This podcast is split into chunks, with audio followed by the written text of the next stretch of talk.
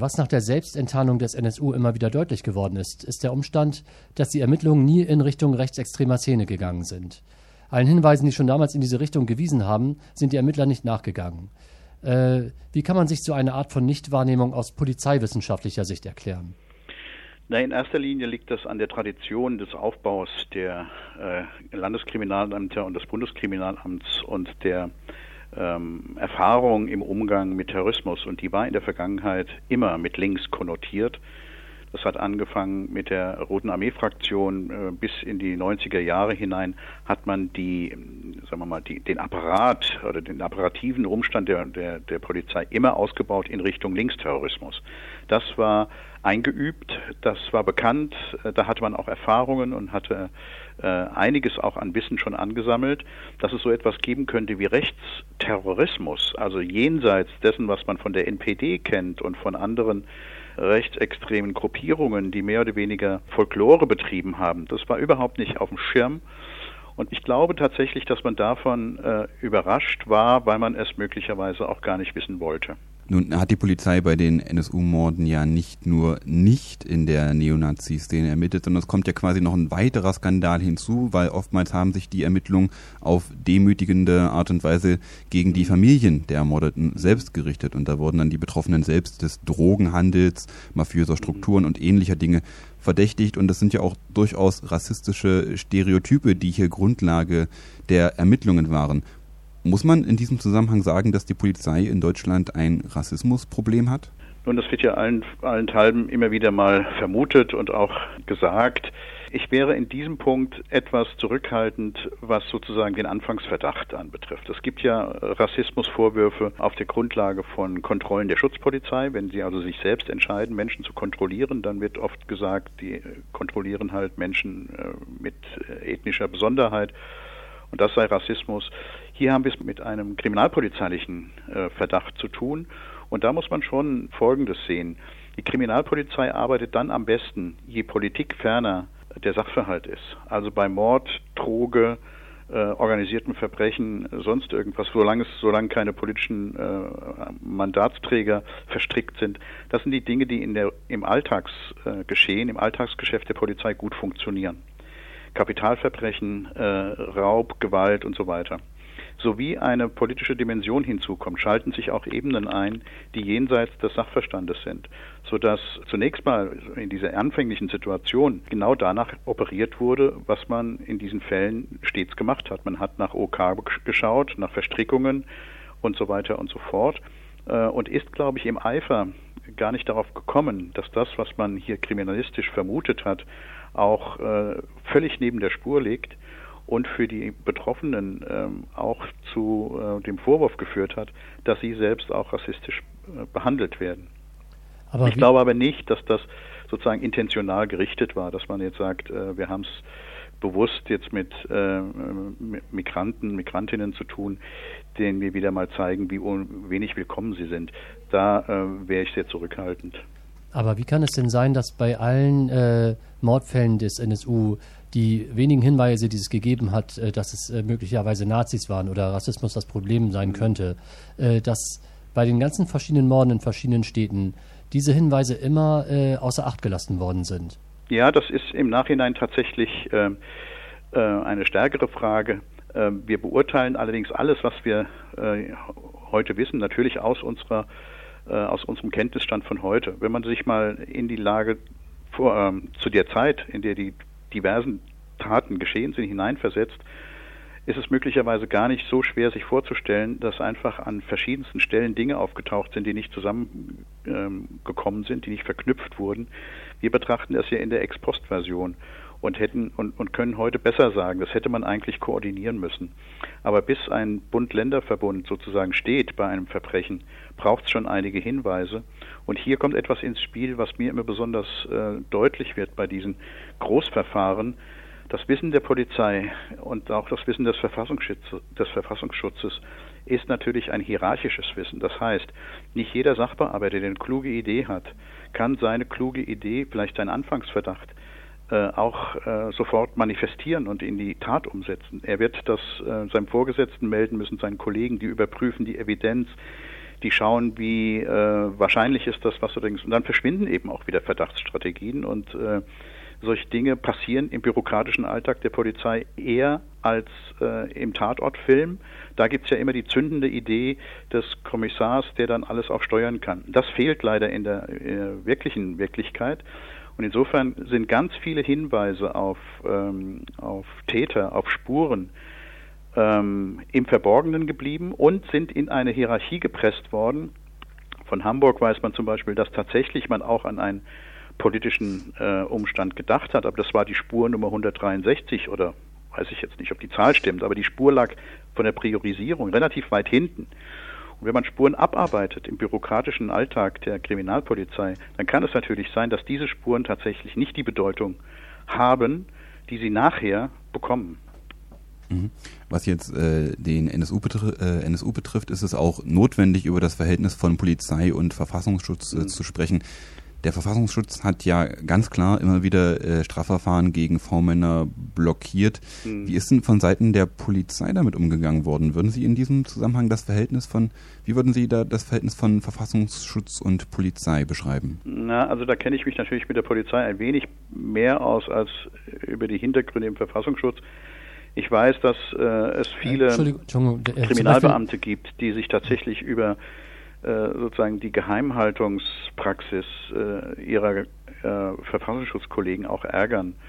Und dass insbesondere eines eine Rolle spielt. Die Polizisten stehen mehrheitlich zumindest, diejenigen, die guten Willens sind und die professionell arbeiten, stehen mehrheitlich unter dem Schirm und unter dem Anspruch der, Strafver der Strafverfolgung. Das heißt, sie wollen Straftaten aufklären und individuelle Taten individuellen Tätern zuordnen und äh, ermitteln. Das alles, diese Logik, diese, auch diese Ethik der Berufsausübung fehlt beim Verfassungsschutz. Die haben eher nach meinem Eindruck als oberste Priorität erstmal ihre Quellen zu schützen oder erstmal sich selbst zu schützen und dann ihre Quellen. Aber dass man da auch Täter überführen kann, dass es da auch um Straftaten, dass es auch um Leid geht, ist, glaube ich, in der Priorisierung eines Verfassungsschutzmitarbeiters weniger bedeutsam als in der Priorisierung äh, in der Kriminalpolizei, sodass die selbst sich auch oftmals äh, über den ähm, sagen wir mal, über den Nimbus, den sich auch Verfassungsschutzleute geben, auch durchaus äh, ärgern können. Aber da man zum großen Teil der Sicherheitsarchitektur gehört, wird das oftmals nur im Verborgenen gesagt und niemals an die große Glocke gehängt. Aber also jetzt nochmal so als Zwischenfrage, da Sie aus Hessen kommen, wie, wie, bewerten Sie denn den Umgang des Verfassungsschutzes mit dem Fall Andreas Temme? Das äh, war der Kasseler, ähm, der, ja, genau. der Kasseler Fall in dem der im Internetcafé gesessen im hat. Im Internetcafé, mhm. ja, ja. Das ist nach wie vor auch für mich ein, ein, ein Rätsel, äh, dass da nicht weiter ermittelt wurde. Ich weiß nicht, wer da seine Hand äh, über dieses Verfahren hält oder auch über die über die Person, das ist weiterhin aufklärungsbedürftig. Da kann ich gar nicht, da kann ich auch nur spekulieren. Das war eigentlich letztendlich der damalige hessische Innenminister und jetzige Ministerpräsident Bouffier. Ja, der wird dazu wenig sagen. Ich äh, kann mich da aber auch nicht weiter, äh, also nicht, weil ich nicht äh, will, sondern weil ich tatsächlich die näheren Umstände dieses äh, Falls nicht kenne. Deswegen kann ich da nicht äh, klug, nichts Kluges antworten. Okay, dann kommen wir mal zu einer anderen Frage und zwar, äh, ob es eigentlich innerhalb polizeilicher Behörden im Nachhinein eine Aufarbeitung gegeben hat, weil der NSU ist ja auf verschiedenen Ebenen Skandal ja. und da müsste man doch dann auch mal sagen, auch in der Polizei bräuchte es eine Aufarbeitung. Was ja. haben wir falsch gemacht? Was müssen wir künftig ändern, dass sich das nicht wiederholt? Hat es so ja. eine Aufarbeitung schon gegeben oder steht die an? Da sprechen Sie ein ganz sensibles Thema an, nämlich das der Fehlerkultur und des Umgangs mit Fehlern nach meiner Überzeugung nicht nur durch den NSU, äh, durch das NSU-Verfahren, sondern auch in vielen, vielen anderen äh, äh, Verfahren oder Punkten, Skandalen, wo polizeiliches Fehlverhalten zu verorten ist, beim G20-Gipfel zum Beispiel, äh, haben wir es mit der Fehlerkultur in der Polizei sehr, sehr schwer. Hier herrschen viel mehr Partialinteressen vor und jeder versucht irgendwie seinen Kopf, soweit es geht, aus der Schlinge zu ziehen und möglichst den schwarzen Peter an andere abzugeben und den eigenen Laden sauber zu halten, sozusagen, oder als sauber darzustellen. Das ist die Ebene der öffentlichen Wirk Wirkung. Ne? Was intern passiert, da glaube ich schon, dass intern, wenn keiner zuhört, da auch äh, die ein oder andere kritische Nachfrage kommt. Aber, das ist mein Problem mit der polizeilichen Fehlerkultur, dies wird nicht transparent gemacht. Das heißt, wir erfahren nicht, welche Anstrengungen unternommen werden, um die Dinge, die jetzt als Fehler auch äh, eingesehen wurden, in Zukunft besser zu machen. Hier fordern wir ja schon seit langer Zeit eine unabhängige Stelle, eine Ombudsstelle, einen Polizeibeauftragten oder was auch immer, der gerade diese Art von äh, Fehleraufbereitung moderieren kann und Monitoring machen kann, dass die Öffentlichkeit eben auch erfährt, was tatsächlich gemacht wurde oder auch was nicht gemacht wurde. Mein Verdacht ist, dass äh, die einzelnen Polizeien, die beteiligt waren, eher zusehen, dass sie für sich den Schaden, den sie angerichtet haben, äh, minimieren bzw. als minimaler darstellen. Zur äh, Frage der Aufarbeitung gehört ja auch die Perspektive der Opfer. Angehörige der NSU-Opfer haben schon vor der Selbstenttarnung des NSU die Vermutung geäußert, dass diese Morde eine rassistische Motivation haben könnten. Und die Hinterbliebenen haben den Zusammenhang dieser Morde erkannt, als sie im Juni 2006 nach dem Mord an Halit Yozgat eine Demonstration durchgeführt haben unter dem Motto wir wollen kein zehntes Opfer. Und eine Konsequenz wäre ja zu sagen, in künftigen Ermittlungen muss das Wissen der Betroffenen müssen, deren mhm. Vermutungen eine besondere Rolle spielen. Ist das mhm. eine realistische Perspektive für polizeiliche Ermittlungen? Also äh, es wäre eine vernünftige Perspektive und eine, die ansteht, aber ob sie realistisch ist, wage ich zu bezweifeln.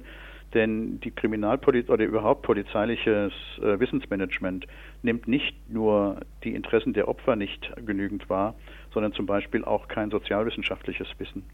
Also äh, sozusagen externes Wissen, insbesondere ähm, von Betroffenen, von Beteiligten, wird nur dann äh, wird immer nur dann aktiviert oder zur Kenntnis genommen, wenn man intern zu der Überzeugung gelangt ist, das kann uns nützen. Das gibt die, die kuriosesten Dinge. Ich habe mal von einem Fall gehört, dass sogar ein, ein, ein Wahrsager ähm, für die Polizei gearbeitet hat, weil mhm. man so mit dem Rücken zur Wand stand, dass man überhaupt keine eigene Lösung mehr hat. Also wenn es ganz eng wird, kann die Polizei durchaus auch ähm, ähm, äh, externe äh, Expertise und, und Wahrnehmungen auch zu nutzen. Ich glaube aber im Regelfall verlässt man sich lieber auf die äh, interne Erfahrung, die man äh, sich ansammelt, weil alles andere sozusagen auch das eigene, die eigene Professionalität quasi in Frage stellt. Natürlich sind Opfer immer dann äh, wichtig für Polizei, wenn sie mehr als nur äh, Opfer sind, sondern auch noch Zeugen bzw. Hinweisgeber ob das aber systematisch in zukünftige Fälle eingebaut werden kann, das Wissen von, von Opfern, das äh, wage ich zu bezweifeln. Ähm, ich wäre froh, wenn es, wenn es dennoch geschehen würde, aber ich bin da eher skeptisch. Ja, aber die, die Wahrnehmung von äh, Zeuginnen und Zeugen, von, von Betroffenen, von Angehörigen ist ja keine externe Expertise. Das ist ja, die sind ja, äh, also Polizisten, Polizeien müssen sich erstmal in den Fall einarbeiten, in die Geschichte der Opfer und was da vielleicht alles mit dranhängt oder nicht mhm. oder doch. Das ist ja bei Betroffenen, die sind ja da schon einen ganzen Schritt weiter eigentlich. Ja schon, aber ähm, aus der Sicht, aus der Sicht der ermittelnden Kriminalbeamten ist das extern. Und schauen Sie, ähm, wenn jemand ein, ähm, ein, ein, ein Fall zugewiesen bekommt, da überprüft er natürlich alle möglichen ähm, ähm, Personen, auch hinsichtlich ihres ihrer persönlichen äh, Interessen an diesem Fall äh, mitzuarbeiten. Und natürlich ist eine gewisse Skepsis gegenüber Außenstehenden erstmal Grundlage der polizeilichen Arbeit. Auch wenn man sich als Opfer darstellt heißt es noch lange nicht dass man am Schluss eines Verfahrens auch ein Opfer bleibt. Da gibt es viel Erfahrung in der Polizei dass sich diese Positionen auch verändern. Insofern kann ich schon ähm, äh, auch nachvollziehen, dass äh, ein Kriminalbeamter, eine Kriminalbeamtin, die jetzt einen Fall zugewiesen bekommt, äh, nicht, äh, nicht naiv und nicht offenen Herzens sozusagen oder offenen, äh, mit, mit, mit offenen Armen auf, jeder, auf jeden zugeht, der Informationen anbietet, sondern die werden wieder selbst verifiziert und überprüft und auf ihre Glaubwürdigkeit hin analysiert. Und das ist ja der Prozess der vielen, die ähm, als Opfer dann auch äh, ähm, tatsächlich da sind, also vielen Angehörigen, so schmerzhaft ist und so, so demütigend ist, dass man sie behandelt wie äh, einen x-beliebigen Zeugen, der erstmal dahingehend durchleuchtet wird, ob er denn tatsächlich äh, ernst zu nehmen ist, ob das, was er sagt, ernst zu nehmen ist. Aber hier ist das Misstrauen der Polizei durchaus nicht nur, äh, ist durchaus nicht rassistisch begründet, sondern ist auch begründet in der Vielzahl der Erfahrungen, die Polizeibeamte tatsächlich mit, mit, mit Menschen auch machen, die sich zum Beispiel als Opfer rassistischer Gewalt darstellen. Und dann äh, rauskommt, das will ich jetzt, das ist losgelöst von dem jetzigen Fall, aber diese Fälle gibt es auch, dass man sagt, ich bin von Nazis überfallen worden, die haben ein Hakenkreuz in den Arm geritzt und nachher stellt sich raus, dass das eine Selbstverletzung war. Also diese Erfahrung liegt ja im Hintergrund der Polizistinnen und Polizisten und ist deshalb auch Grundlage für solche Fälle.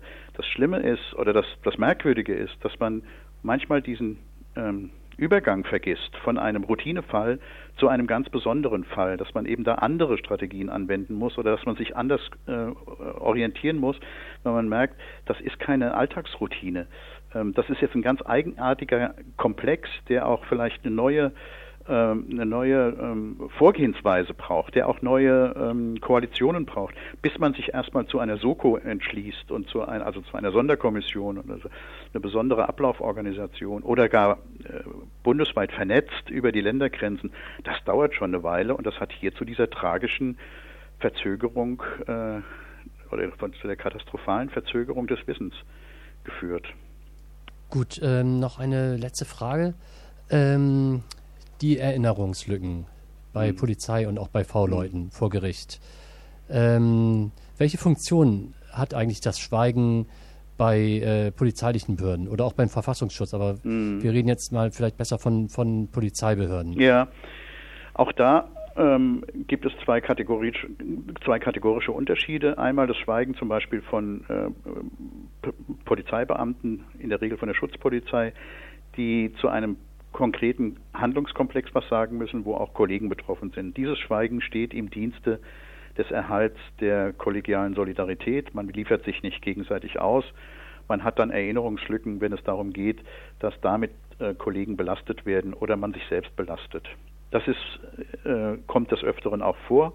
Das Schweigen von Verfassungsschützern äh, dient, glaube ich, in erster Linie des äh, Erhalts der eigenen Organisation, der eigenen, äh, ähm, des eigenen Geheimschutzes sozusagen, weil die in der Regel keine gefahrengeneigten Fälle bearbeiten, in denen es zu Situationen gekommen ist, die außer Kontrolle geraten sind, sondern über einen längeren Zeitraum Dinge beobachten, äh, Menschen äh, beobachten, aushorchen sozusagen, observieren. Und diese Erkenntnisse führen in vielen Fällen zu einer eigenen ähm, Wertigkeit sodass äh, man sagen kann, wenn Polizisten schweigen, geht es immer um andere Kollegen oder um eine, eine Fehlhandlung, die man selbst verbergen will. Wenn Geheimdienstler schweigen, ist das oftmals, ist diese ethische Komponente oder die Metaebene äh, viel schwieriger zu benennen. Um was geht es denen eigentlich? Also ich vermute, es geht ihnen eigentlich im Kern tatsächlich um den Erhalt des eigenen Dienstes, um den Erhalt des, äh, des Geheimnisses und da gibt es keine höherwertige ähm, Ethik darüber. Und das macht mir die Sache auch schwierig zu ähm, äh, verstehen.